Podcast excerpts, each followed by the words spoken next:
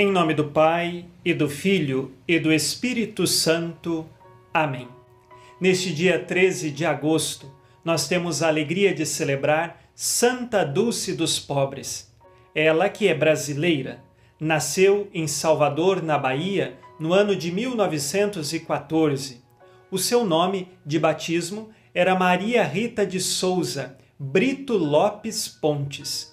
Nasceu numa família que tinha certas condições financeiras. O pai era cirurgião dentista, o doutor Augusto, casado com a dona Maria Dulce. Aos sete anos de idade, Maria Rita perdeu a sua mãe, ela faleceu e então o pai teve de ser mais presente na vida de Maria Rita e também dos irmãos, e as tias ajudaram na educação, seja religiosa e também na educação familiar o pai levava Maria Rita e os irmãos todos os domingos ao estádio para ver o jogo de futebol. E assim, Maria Rita passou a gostar de futebol. Aos 13 anos de idade, ela foi a uma favela em Salvador. E este foi um momento determinante na vida dela, porque viu a pobreza e o sofrimento. A partir disso, seu coração se voltou mais para a caridade e já na casa de seu pai, ela começou a acolher alguns pobres, até mesmo enfermos. E ali passou a se chamar a Porta de São Francisco. Ela começou a ter contatos com uma congregação religiosa com a intenção de ser irmã. Porém, o irmão dela descobriu, contou para o pai e o pai a impediu, porque o desejo dele é que ela fosse uma professora. E então Maria Rita estudou, se formou professora, mas aos 20 anos de idade ninguém mais segurava o seu coração. Ela queria ser inteira de Deus e para os pobres, e por isso ingressou na vida religiosa. E no dia 13 de agosto de 1933, ela se tornou uma irmã religiosa na congregação das Irmãs Missionárias da Imaculada Conceição da Mãe de Deus, e assim, o seu nome não era mais Maria Rita, tornou-se Irmã Dulce, em homenagem ao nome de sua mãe, Dulce Maria. O seu coração era todo voltado para a caridade.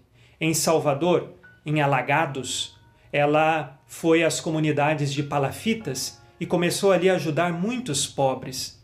Mais tarde, na Ilha dos Ratos, ela invadiu cinco casas para colocar os doentes e cuidar daqueles que não tinham hospital e nem lugar para ficar.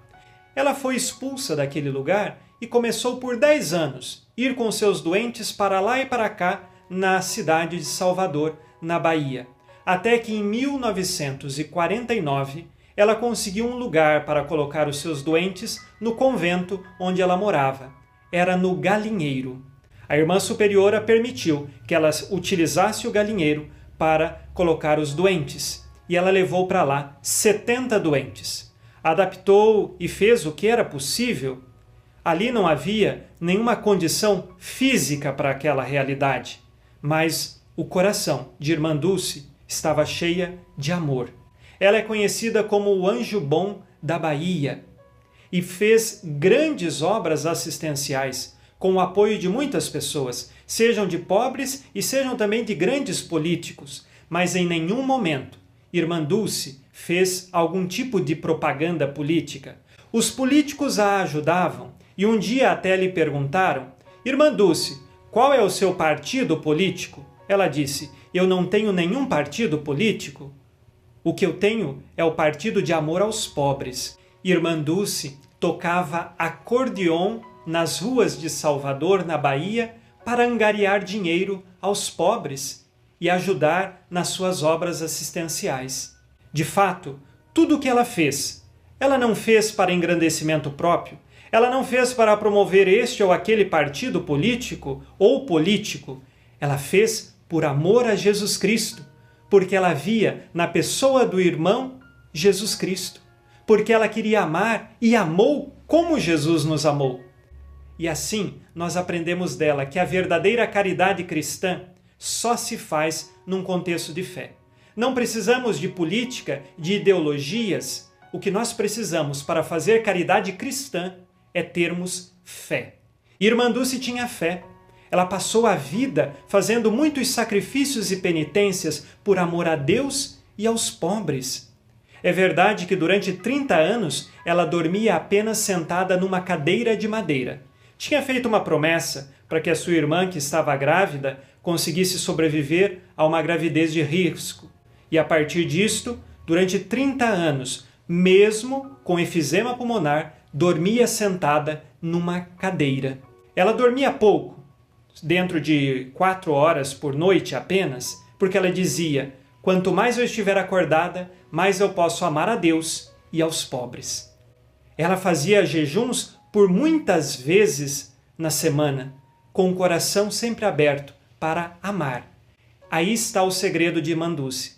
A fé e a penitência moveram um coração que quis amar a Deus e ao próximo, vivendo o Evangelho. Hoje nós pedimos a sua intercessão para que também encontremos em Jesus o verdadeiro amor. Ela morreu em 13 de março de 1992 e foi canonizada no ano de 2019, em outubro, pelo Papa Francisco. Peçamos a intercessão de Santa Dulce dos Pobres, o anjo bom da Bahia, rezando com você e por você. Ó Deus, que maravilhosamente concedestes a caridade à Santa Dulce dos pobres, a fim de ajudar humildemente e benignamente os pobres nas suas enfermidades.